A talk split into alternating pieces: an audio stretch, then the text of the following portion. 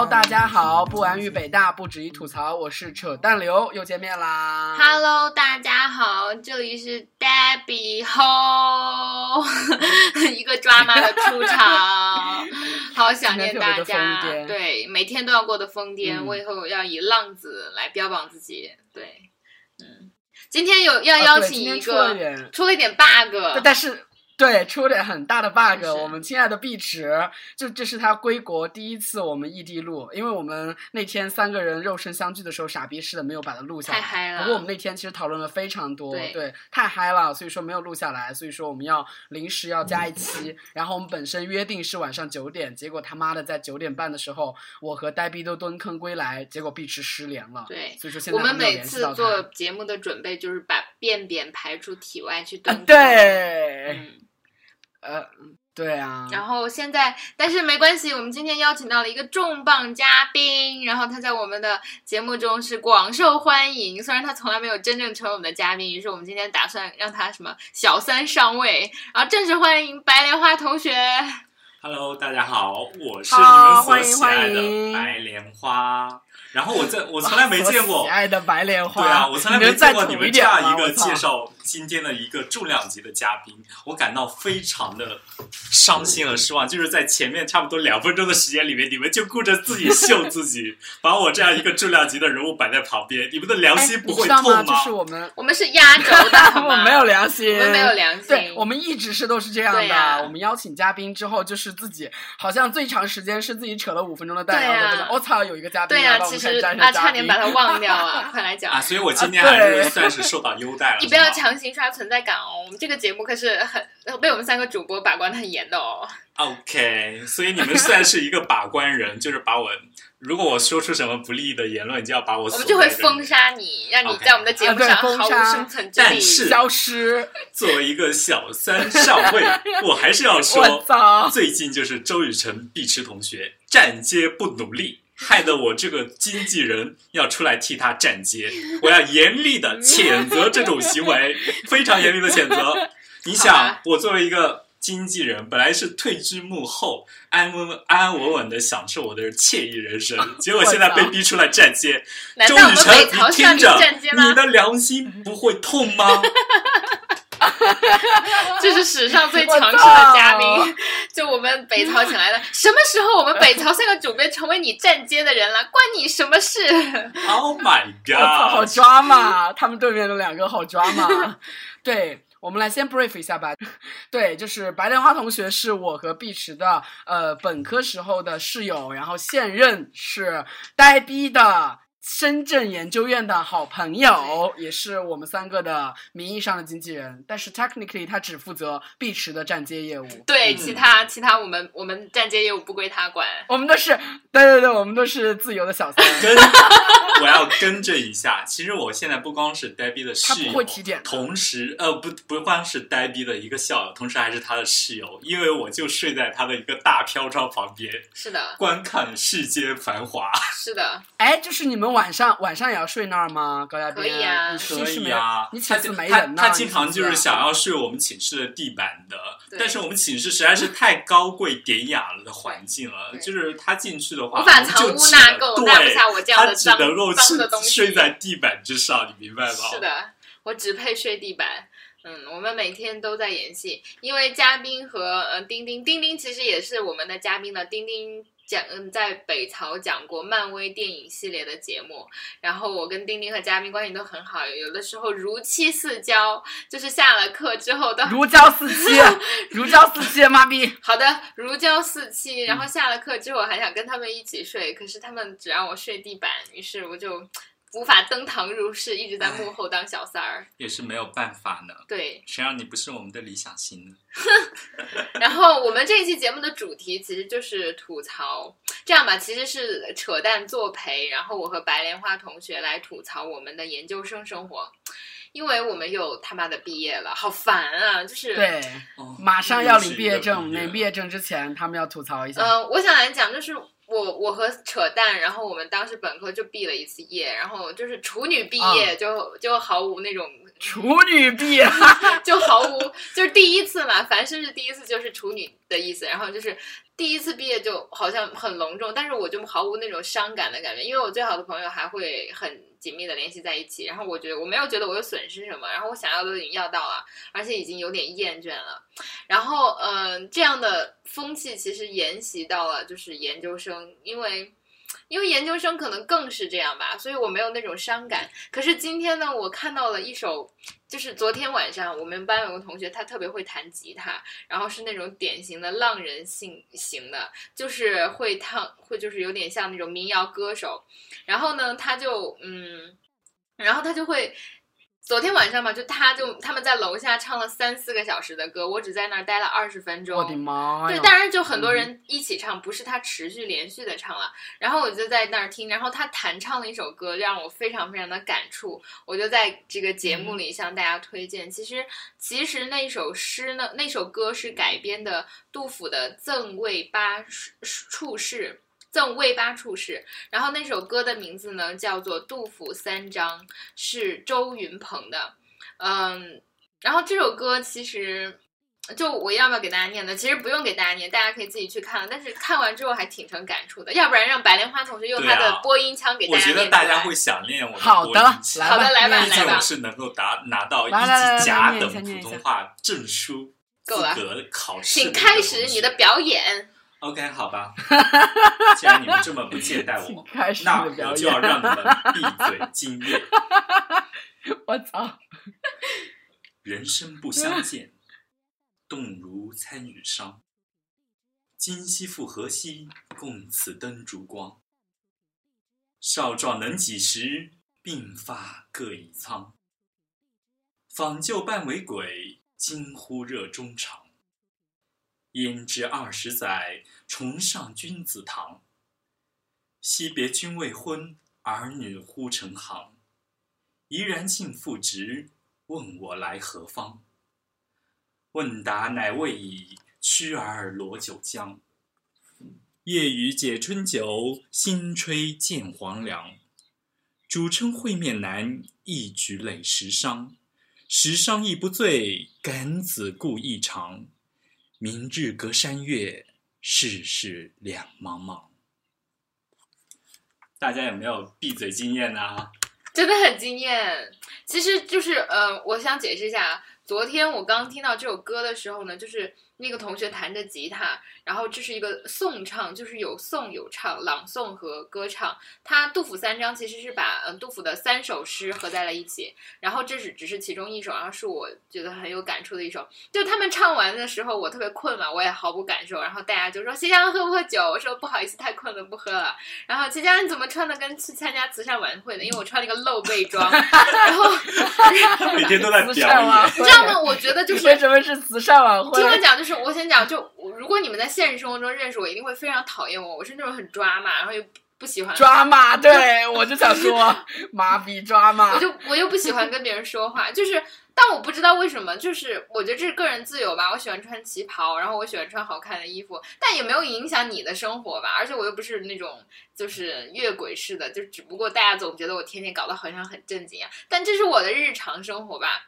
嗯，这也是我的态度之一吧。但是昨天他们说啊，齐佳你是参加那个慈善晚宴了吗？是捐了十万八万吗？为什么要穿成这样子？其实我就是想说，我今天开心啊，我的我就是想被蚊子咬啊，然后然后好吧，我就说没有啦，然后就不好意思呀，然后他们就说齐佳要不要喝酒？我说不喝。然后回来之后我就查了一下这首歌，然后看到这个诗，然后我今天一天都泪汪汪的，我就想讲，我想我想先声明啊，就是我真的我对毕业其实毫无感觉，嗯。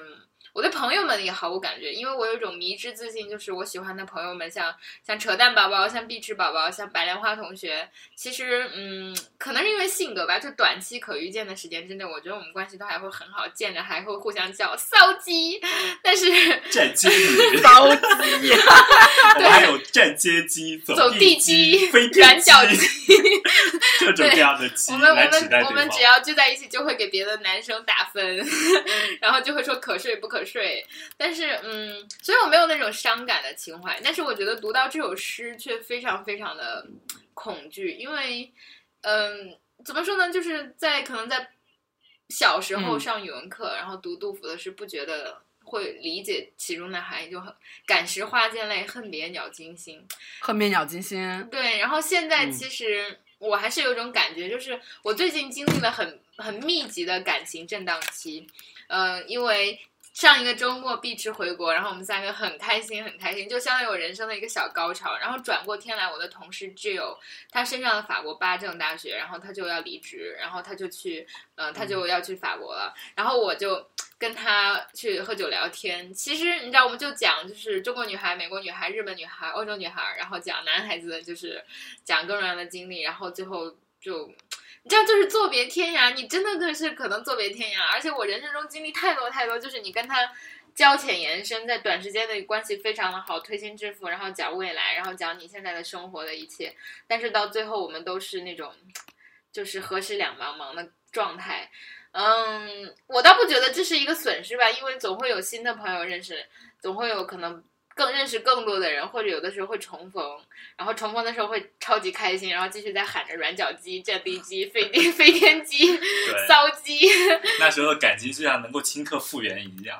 对啊，可是就还是有震荡，尤其是我们三个同事，一个是我，一个是荷兰女生，一个是毛里求斯女生，嗯就觉得哎呀，大家天天在 Facebook 上点个赞，其实挺无聊的，还是会很就我其实没有想跟他们很很要好，或者是很想伤感的那种情节，嗯。但是我还是有震荡的，然后转天来我就飞回深圳，然后就见到丁丁和白莲花，然后就天呐，我为什么这么开心？我就觉得我有人瘾。然后那一天晚上就跟他们玩的特别晚嘛，然后晚上我就超我已经超困超困了。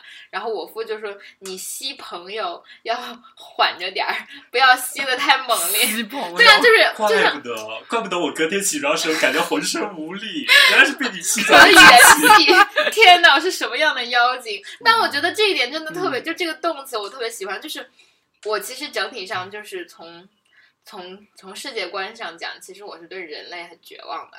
然后从最近很多事情，比如说就是录节目之前和思怡宝宝想我们要讲要不要讲什么阿尔法和嗯柯洁，然后其实不太好讲了。但我一个观念就是，我们真的是。就是历史和历史长河和宇宙世界中极其渺小一部分，就是人类有什么呀？就我对这个很悲观。可是我觉得这个极端就是一旦我喜欢上了一些人，我就会超级超级喜欢他们，就像上瘾一样，就就喜欢跟他们赖在一起，然后粘在一起，然后就就很然后很抓嘛，就其实我们都是挺 drama 的一群，就是臭味相投的对。对对对对，然后就会吸对方。对，我们经常会说，就是呃，整个南方地区最会演戏的婊子都集中到一块地方来了，对对对说的就是我们。全世界好吗？整个然南后我跟你讲，方地那区，天特别就是我特别感动的一天，就是一个细节吧，就是我们几个朋友，我都在丁丁和呃白莲花同学的宿舍嘛，我就在他们宿舍，然后我们几个都趴在一张那个，你想宿舍的床有多小，然后挂着窗帘蚊帐，然后我们三个人挤一张床，然后丁丁就在旁边的对着的一另外一张床上，然后我们就在那个上面看一个猛男的咪咪，然后我们几个人都一不约而同的发出来那种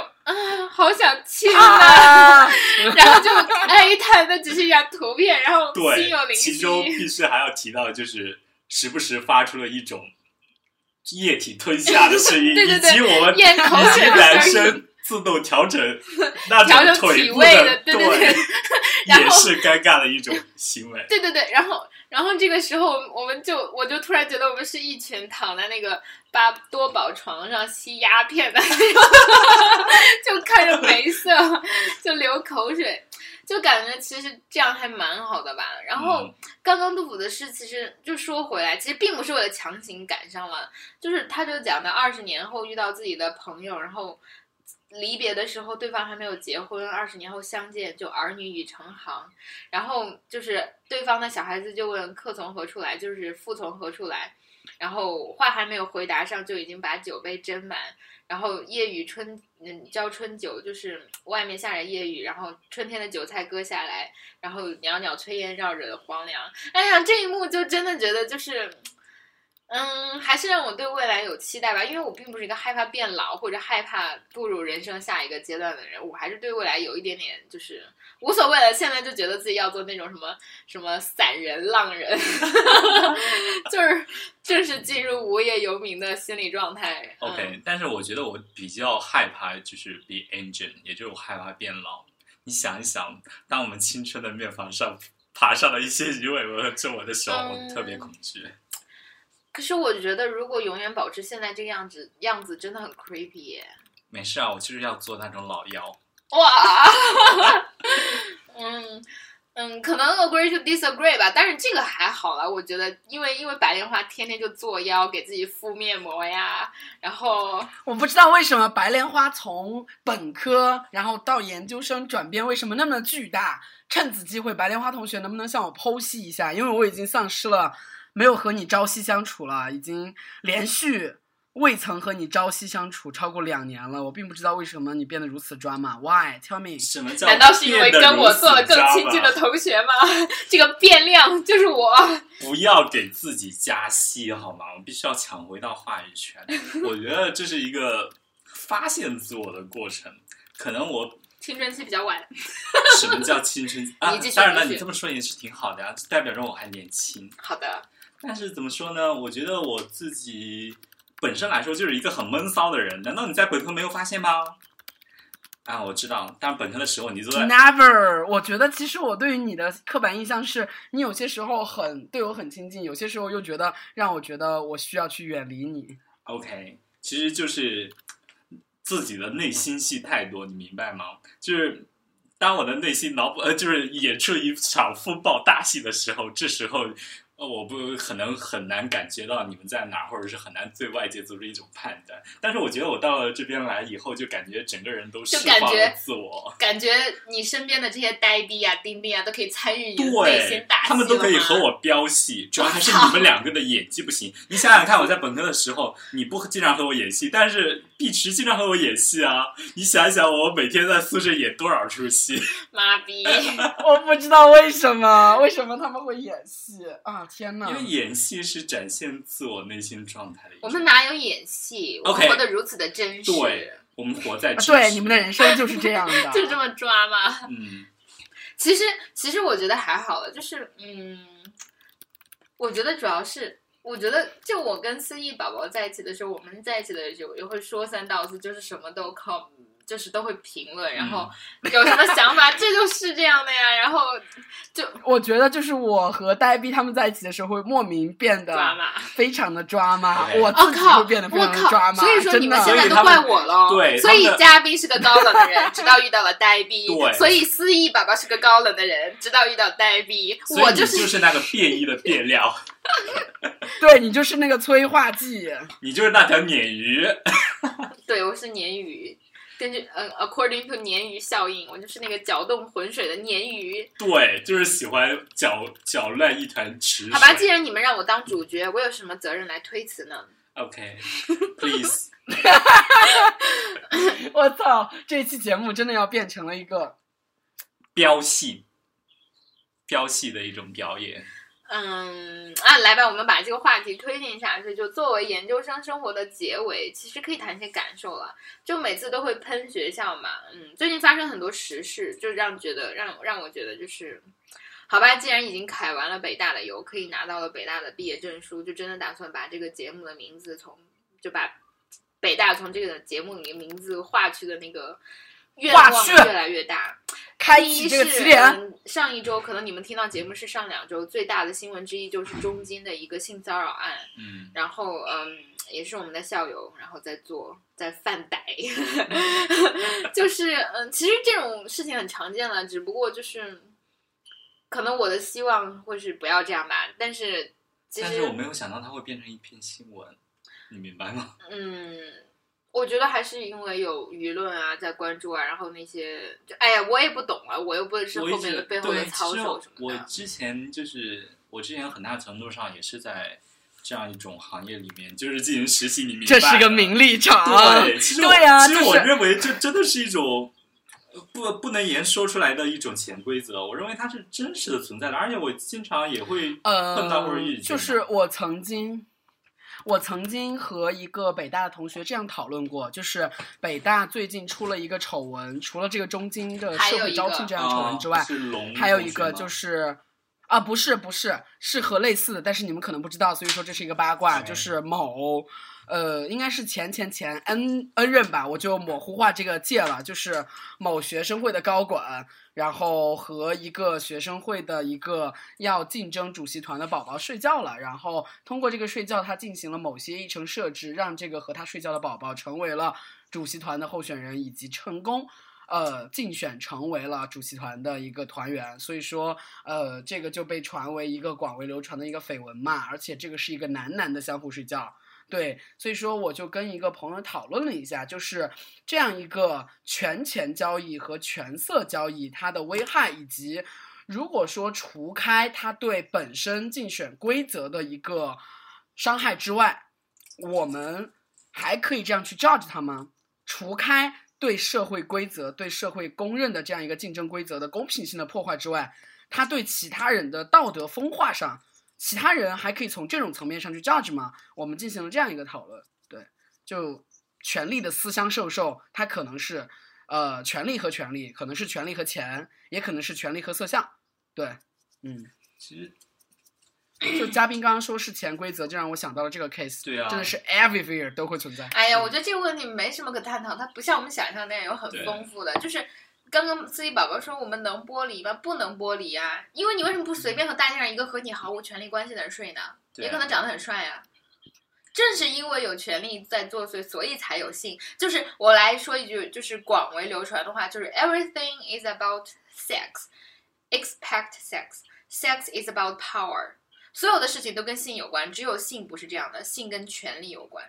就是当我们在看到职场中、校园中这样有经济利益的性中，要大批特批，不论我们多么宣扬性权，多么宣扬性自由，多么宣扬性平等，不论是男男、男女、女女，都要大批评、特批评。正是因为有人利用了这样的特权，危害了社会，这这才是一个所谓新道德的建立。就是当我们在批判旧道德、批判那些进猪笼的，就是传统的时候，我们会。我们应该建立出新的秩序，因为人人都要遵循这种秩序。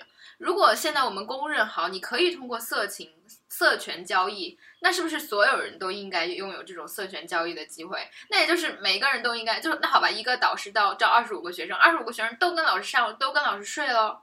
可是这可以吗？这这可以作为一种公平性的、可以被分配的、可以被无限分配的资源吗？它其实不可以的，而其中掺杂了很多个人的私情。我想讲就是，嗯，当然就是我们本期节目并不是想讲这些 case 了，这 case 天天都在，然后这 case 每一个地方都有，然后除了北大，就是北大其实还好了吧，就是我也我们也没有统计是北大更多还是别的学校更多，但是北大很容易成为新闻嘛，因为我们是北大，so。是嗯，所以，嗯，我来想讲，其实就是接下来我我来讲，这是一些真实的看法啦。我还是觉得那句话就是兼听则明。嗯，我并没有说要抹黑自己的学校，也并不是想借此来火，只是谈些真实的感受。就是北大也是很。很官僚的呀，就是我们以为的北大是很多学生啊那种刻板印象嘛，就是好像都是学霸，然后都是那种超级棒的孔庆东这样的老师，然后就是很有名的人，其实根本不是。你知道北大是一个多么庞大的机构，它有大量的社，就是嗯那种在教职人员，然后有大量的嗯从事党务啊什么各种各样的工作。他为了让这个机器能够运行起来，养了很多很多人。这些人其实是。某种意义上是很很有人身依附的概念，然后他就是在一个大公司干活，然后他干完就是四点，比如说你去办个，你去盖个章吧，开开个在学证明，嗯，呃，五点下班，他三点半就不在了，然后你中午去找他，你一点去找他，他去吃饭了，你两点去找他，他吃饭还没回来，你三点去找他，他他妈下班了，然后。真的，其实，在北大还挺常见的吧？当然，可能会有的人会继续更新我说现在，嗯、老师们要打卡呀，然后呃，几点到几点啊？像图书馆就打卡，好像我我记得是很严很严的。因为有一次我进图书馆，然后那个小妹妹就苦苦央求说：“你们能不能先让我上五楼，你们再下来，因为我还有一分钟就要打卡，就要打卡截止了，就是他九点。”但是我想说，我确实是曾经有这样的经历的，就是嗯。做，比如说就是给你办某些手续的老师非常的水，而且我我还想讲，就是我不想以个例代替整个样本嘛。可是这些个例确实让我遇到了呀，它就是现实存在的。比如说我在去爱丁堡交换的时候，就一个老师完全分不清我们的行程，不知道我们要干什么，然后他本身的英文能力我觉得也很有限，那就当时导致我们的那个嗯签证下不来。以至于我们的飞机被耽误了，而又因为是我们的原因，所以那个机票是不能退的，导致我们损失了。对啊，你一你想一个机票五千多，然后就导致我们会赔偿吗？对啊，就是就是完全没有退啊。后来我们就跟他 argue，就是完全是因为他没有布置好。你想他作为嗯，就是语文，就是作为协调，作为活动协调和组织者，你什么时候让你做，就是让你的团队办好签证，然后。安排好飞机这些的，你应该这是你最基本的工作吧，这是你的职责。但是他完全懵逼，然后都是同学们自己跑前跑后。最后这个损失出现了之后呢，你知道，我们就跟嗯北大的老师商量，就说那这个钱就让我们自己负担嘛。而且只有好几个学生，就当时有大概五六个吧，他们就说啊，能报这个项目的同学家里都是支持的，那这些钱就应该你们爸爸妈妈出啊，你知道吗？我我就觉得 what the fuck。What the fuck！而且后来我觉得，我就我就跟老师讲，就是我们并不是想找事嘛，就是我们是想去嗯参加这些，就是嗯就是暑期啊，或者或者别的活动，或者甚至只是参加学校的一些科研项目，而就是责任谁的责任谁来承担，好不好？我们也不是说针对这个老师，是换另外一个老师，而且这样的事情，这样的损失，就他除了。就是耽误了我们的钱之外，还耽误我们很多时间。我们要是当天到了就可以开始啊，这些我们都没有跟他算好吗？然后你知道吗？那个老师就跟我打感情牌，说我本科也是北大的，我也是北大人，然后怎么怎么样啊，真的很想吐。所以我就想，就是哎，现在我终于可以和这个身份告别了。就做了六年的北大人，我真他妈不想再做北大人了。虽然给我带来了很多所谓的好处吧，可是真的也有的时候让我觉得，就是他是一个，我是笼中鸟，好吗？就是笼中鸟，水中鱼，不是笼中鸡吗？哦，我可不是这样的，我是凤凰。天哪，这个那可真是委屈你了。那你漂亮的美女藏到哪里去了？好吧，不，我不予理睬。我要继续我的话题，就是就是，嗯，很多时候我觉得，你知道吗？大家就说。我就觉得我喜欢清华同学，就是他们互相加持很多，然后有的时候谁犯了错误会互相帮助，然后会会罩你，你知道吗？可是我觉得有时候北大人会互相坑，哎，哎，会不会是啊？北大人的互相踩踏，在一篇呃互联网巨头 CEO 之间的檄文，有一个 CEO 就说，互相踩踏是北大人的天性。Oh my god！当时我觉得 exactly，呃，房天下和李彦宏是不是就是？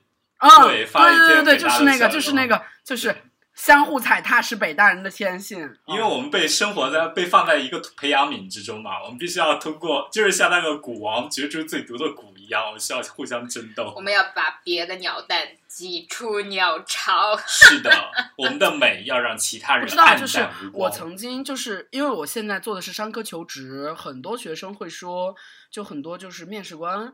或者是一些老师会跟我说，人大的学生其实还挺抱团的。我在想，原先我在北大，或者我走出校门去校招的时候，其实我并没有感受到我们学校的学生有多么的抱团。当然，其实我也没有切身体会过人大学生是怎么抱团的。对，其实我看到就是像清华，他们那边有好多，比如说在金融机构。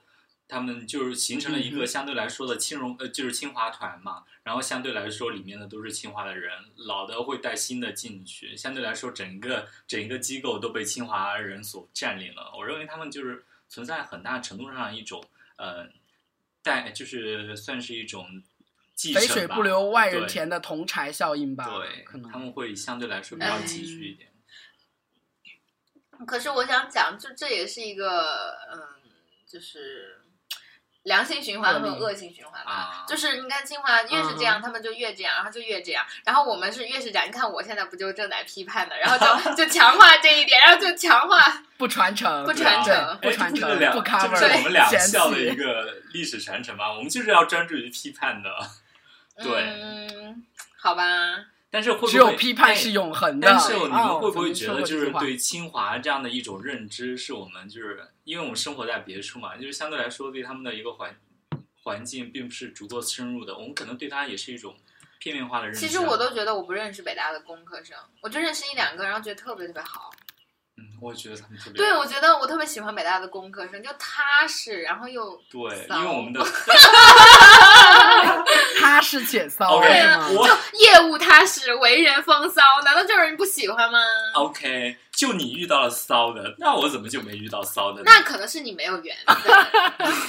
也许我的美让他们自 我惭操，两个形抓马可以在对戏，妈逼！我们天天都是这样的，你知道吗？对对上瘾了。嗯我们同时会进行多方角力的飙戏，对啊我，们就是老戏骨。妈逼！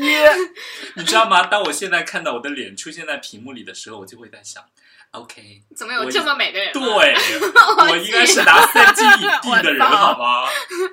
好，请哪个带经纪人或者那个请联系我我的艺名就叫做白莲花，多么好听的艺名对啊！找到这位哥哥，然后快让他赶紧的出道。嗯，然后其实另外一点，我们可以来讲，就是嗯，因为我们在深研院嘛，嗯，然后尤其是在哎天啊，我都觉得真是有的事情是机缘巧合还是命中注定。就在毕业的前一两天，我们听了最后一场讲座，然啊后、然后是那如果嗯是一场讲座的话，对，如果那是一场讲座，其实就是一个行业内的人，然后来跟我们讲了一些行业内的事，然后尤其跟着一个大佬的校长，就是，OK，我们还是不要说对对对，就是然后来跟我们一起就问我们挨个问我们未来去向，然后说要把校友关系怎样怎样，然后讲这那的，就是。我想讲教育其实还挺变味的，因为现在教育是产业嘛，嗯、嗯，教育的人不是为了就是像孔子一样在杏树下传道授业解惑，而是为了从学生上挣钱。然后，嗯、一个项目就是它的目的是挣到更多的钱，然后让这些。呃，就是学生是是流水线上的产品嘛，就是当你被教育完成之后，他希望你像产品一样，不是回来进修，就是回来捐钱。嗯，对，其实可以理解，对这种方法是可以理解的。就比如说我们之前就是，嗯、在探讨这样一个学校的一个，就是我们每年会搜集很多的学生的一种就业率，或者是他们就业的一种平均工资，作为吸引招生的一种手段。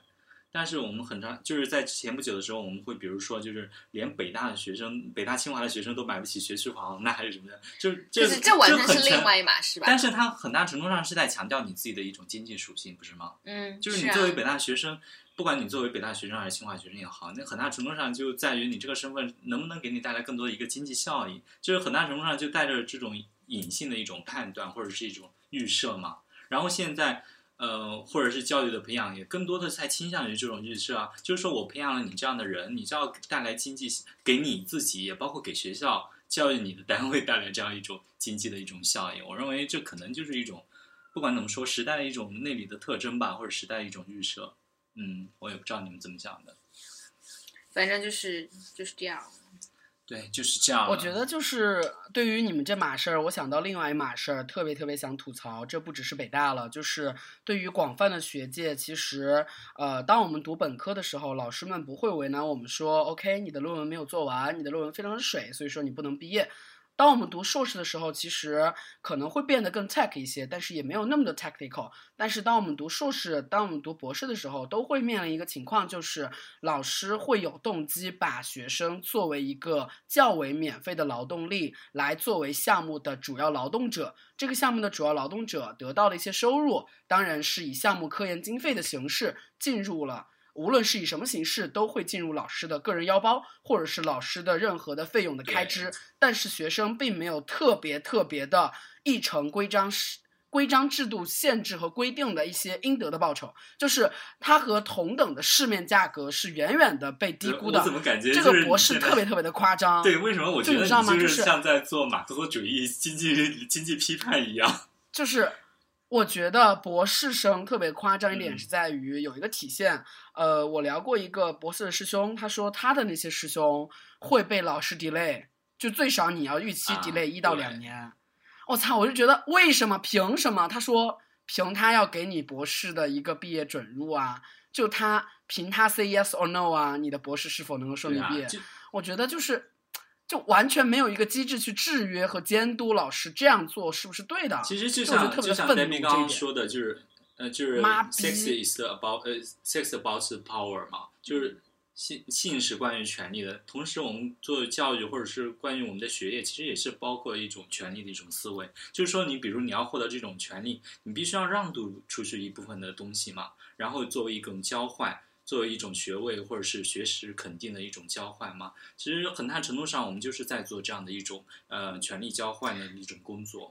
嗯，反正嗯，这不是这不是中国或者某一个地方独有的情况吧？就我之前看到有帖子，就在国外那种帖上总结的，就是化学，尤其是生物学这样非常传统、非常老的，然后那种硬学科，天啊，他们在实验室里事情真的是一把辛酸泪。对我听到了哇，北大真那个。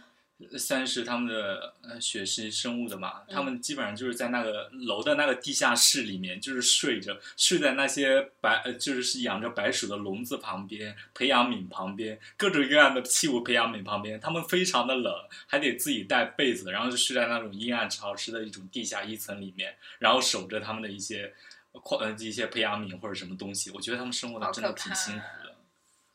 而且你知道吗？就是我们北大怜对北大原来就是我们原来四十五的那个宿舍旁边，不是新盖了一个啊呃前沿交叉学科的一个研究楼嘛？然后里面呃再往后面走，不是一个关于那个相相当于一个关是不是关于核电的一个实验室啊还是什么？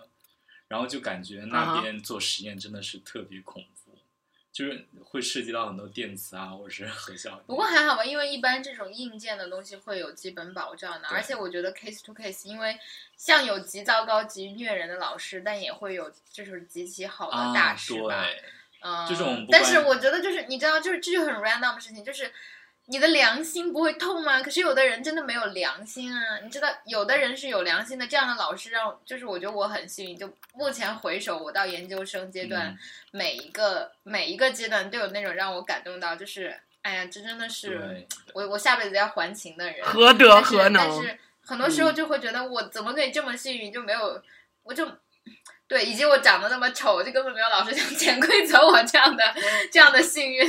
就另外一方面会觉得，嗯，很多时候就是也有遇到真的很糟糕的人了，包括小学的时候，就是明确的向我母亲表示，她需要需要受贿才会关照我呀，就是这样的老师。但这都是我长大之后才知道，所以父母也在很努力的表，就是很努力的在保护我。嗯嗯，然后我是我其实是这样觉得，就是我没有觉得就是比如说大学毕业或本科毕业之后，以你的经济属性来判断你是否成功是有问题的，但是你只以这一点来判断你是否成功是有问题的。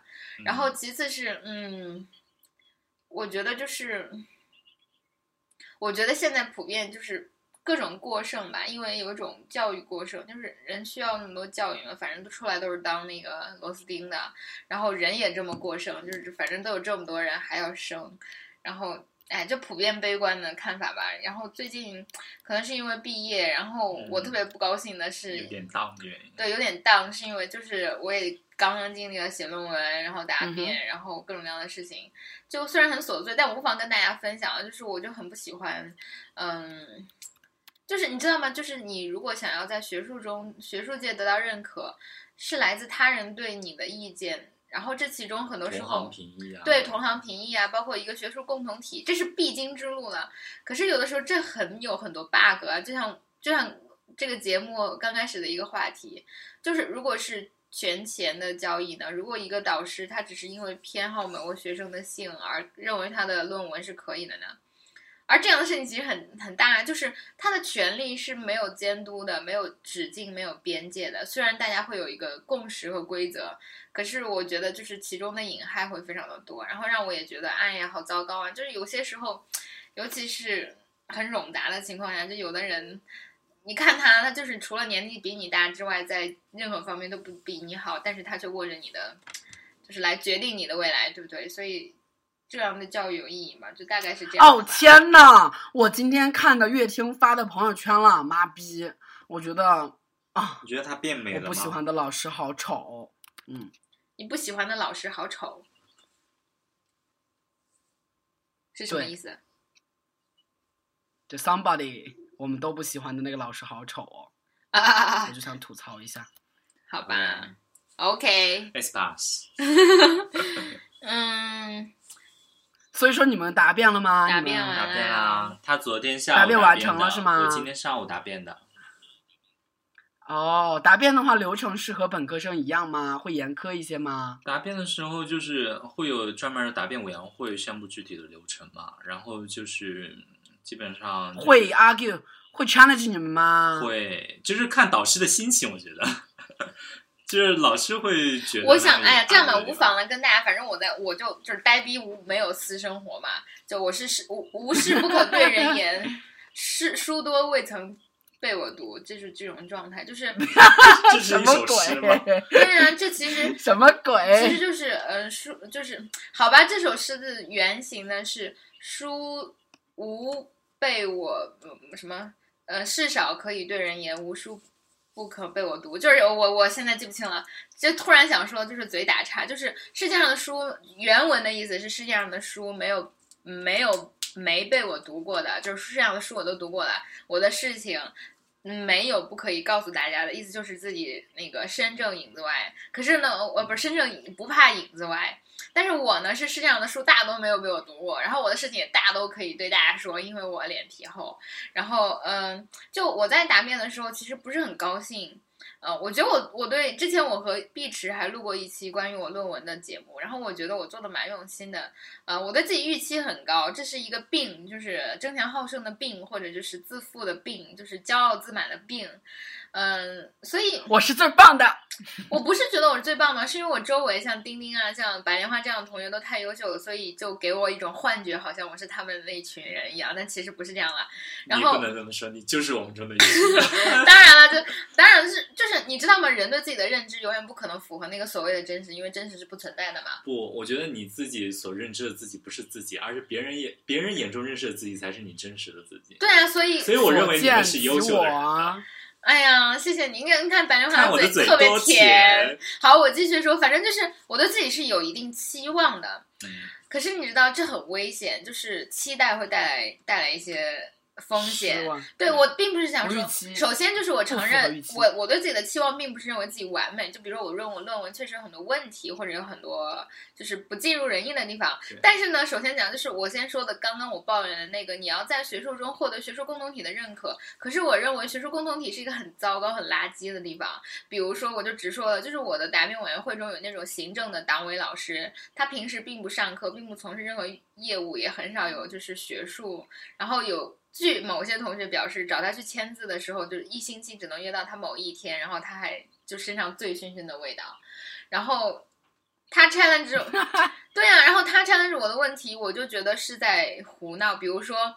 他就会犯简单的错误，比如说他说就有一个老师说你的变量是什么，可是我的方法论是田野，所以我没有变量。然后我当时可能就是描述的说我是定性的研究，然后我没有用到变量或者嗯就是没有变量，然后他就把我的论述极端化了。他说是硬伤，他说定性怎么可以？呃，谁说定性就不能有变量呢？这是一个硬伤。可是你知道吗？就我不可能在答辩的时候跟他顶嘴，或者用很就是很很特别因为他 say yes or no。对，，而且他是老师，我可能要尊重啊，谢谢老师提的意见。你知道，就有一个那个所谓的，只是礼貌的那个过程嘛。然后就像我就想说，就像那个伊斯兰女孩，她被诛心，就是当那个人问她你是否反对犹太人，然后她说我不能说，这不是一个 yes 或者 no 的问题。我也想说，在定性研究中要不要用到变量，也是不是一个 yes 或 no 的问题。可是他就极端化了我的想法，然后他居然还批评我，他我没有逻辑。然后很多时候，哎呀，我觉得就是，呃，另外一个老师他的出身是经济学嘛，然后他就把所有人家就是那一场答辩有四五个人，然后他对每一个同学的问题就是你的变量是什么，然后我就觉得非常非常的 bug。呃，我当然了，就是可能我这个人有点毛病啊，太狂傲了，大家都可以批评。就是我有的时候会跟老师顶嘴啊，在研究生中也也干过那种事情，就是直接站起来 当堂。对啊，郑也夫我最讨厌他了，无所谓啊，他这么有名，就说他的名字吧，就是直接站起来跟他顶嘴，然后就走了，然后就被然后跟隔壁行政老师就是吵架，然后被徐红老师叫到 办公室坐成一坐在小板凳上，然后先被就被请喝茶的事我都干过了，就是那种就我觉得有的时候。如果听过我复盘的节目的同学都知道，就是我初中是那个煽风点火的性格，其实我觉得他在我的灵魂深处一直握着，就从来没有离开过我。就是我其实意识得到，就这样是不会讨人喜欢的，因为可能你的同辈或者你的同柴会觉得哇，要这么激进吗？就是好好好抓嘛呀。然后老师就觉得这小孩不好管啊，然后就是好像成绩也成绩也没有多好嘛，然后学术也没有多好嘛，然后还天天就是爱找事。唉，所以，我为什么为什么要被出生呢？哎呦，就每生而为人，对不起。对啊，生而为人，对不起，就每天质疑自己的存在，然后又觉得，哎呀，自己不是那种讨人喜欢的性格，然后做的事情也不是讨人喜欢的。，我觉得一个人你你已经被我们这个小群体给所接纳了，我天超喜欢你啊，你超 fancy。可是你们不能满足我取悦他人的欲望。OK，没有了，我刚才想，我不要取悦所有人，就是嗯庸才才能做到那样吧，因为不是那样的人。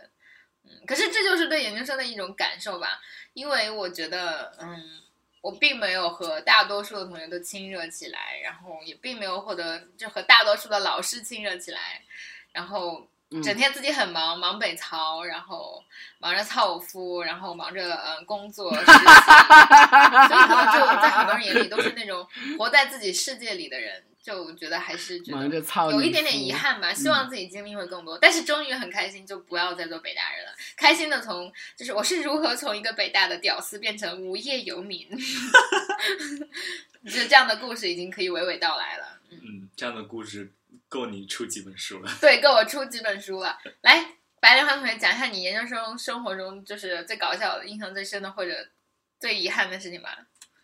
研究生阶段最搞笑，哎呀，我不想，我觉得我觉得研究生阶段令我非常遗憾的时候，一定要说，嗯，那就是我没有性生活呀。真的吗？这两年都没有性生活吗？怎么度过的呀撸管度过吗？Sad for you。那只能够以自己的右手为伴了呀。所以我觉得这算是我一个比较遗憾的一个点吧。其实前几天的时候，我本来哎哎，没事，你接着说。嗯对当前通话质量。嗯，是因为没关系，继续录音再录。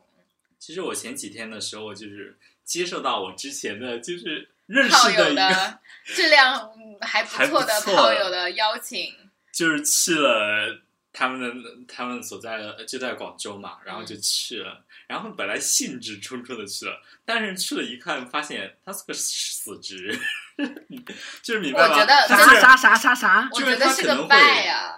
我觉得他会就是言语上就是会在想象中把你进入到那个 sex 的场景里面，但是他无法在身体上做出更哎呀就是旁观者清嘛。作为旁人来看，我个人觉得就是在这种情况下，无论他是死直还是什么，就是如果他可睡，那就是可睡这个属性，不会受他的身份的影 Fuckable，响。对，fuckable，然后这是是这是新创的英语单词吧 但是 fuckable，？We are 大喊 factable，我们要像里昂的 Credit English 一样对，We are fuckable，factable。我操，有病啊！这期节目又要被毙掉了。OK，然后剪辑师的耳朵要被炸掉了，对不起，生而为人，对不起。然后我觉得是因为白莲花同学太矜持了，而且可能作为新手就是有点紧张吧，太矜持了，其实应该扑上去啊！有什么哎呦想、想那么多干什么啊？不过还是就是要尽早开始吧，这样打开生活的大门。对呀，这样的话我就和你们有了一种共同的经历对，我们就可以一起来来吐槽或者来。分析，或讲自己的对啊。讲自己的性经验了。对对对，哎，但是所以说你最近半年的目标就是 find somebody fuckable，OK？、我觉对得，好，在此我就借着北曹的平台跟众曹友，就是，呃，白莲花同学是个极其幽默，然后学识特别棒，真的是，嗯，从本科到研究生都是被我们仰望的大神，然后身高一米八，对，要卖他了。就是有感兴趣的同学，请先联系我，先把你的私照发给呆逼，然后让我把把关，然后再由你把把那个什么看看是不是会性偏好是吧会被哎呀，我的天呐！看就是就是把把啥？把把把把关啥？对啊，就是掰，的，我或者妈还是听呢我妈还是听众用。呢。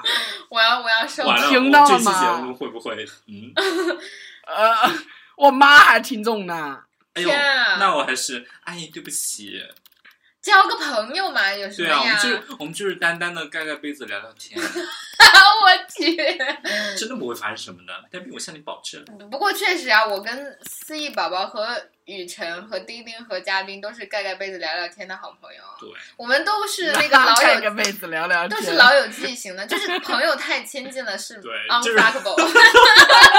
啊呀就想都不对会去想对，因为的感觉。因为会出戏，我就是你知道吗？那一天我不知道为什么脑补了一下什么呀，然后我就说，Oh my brain，我的大脑。你和我，对对对，丁丁和嘉宾，然后我就 Oh 想了一下，不行，我的大脑无法接受。姐妹磨逼，天打雷劈呀、姐妹六九，天长地久。什么鬼？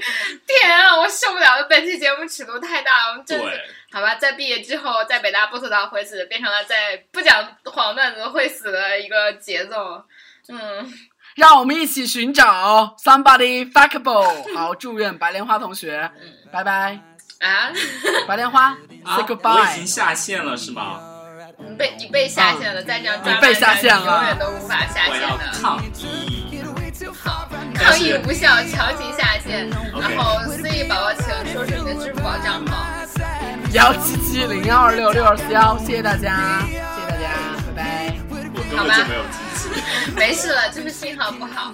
我们这期节目就到此为止，然后感兴趣的朋友快给我发私信，然后拜拜。我已经洗好了身子等你们哦，拜拜，好，拜拜，拜拜，拜拜，拜拜。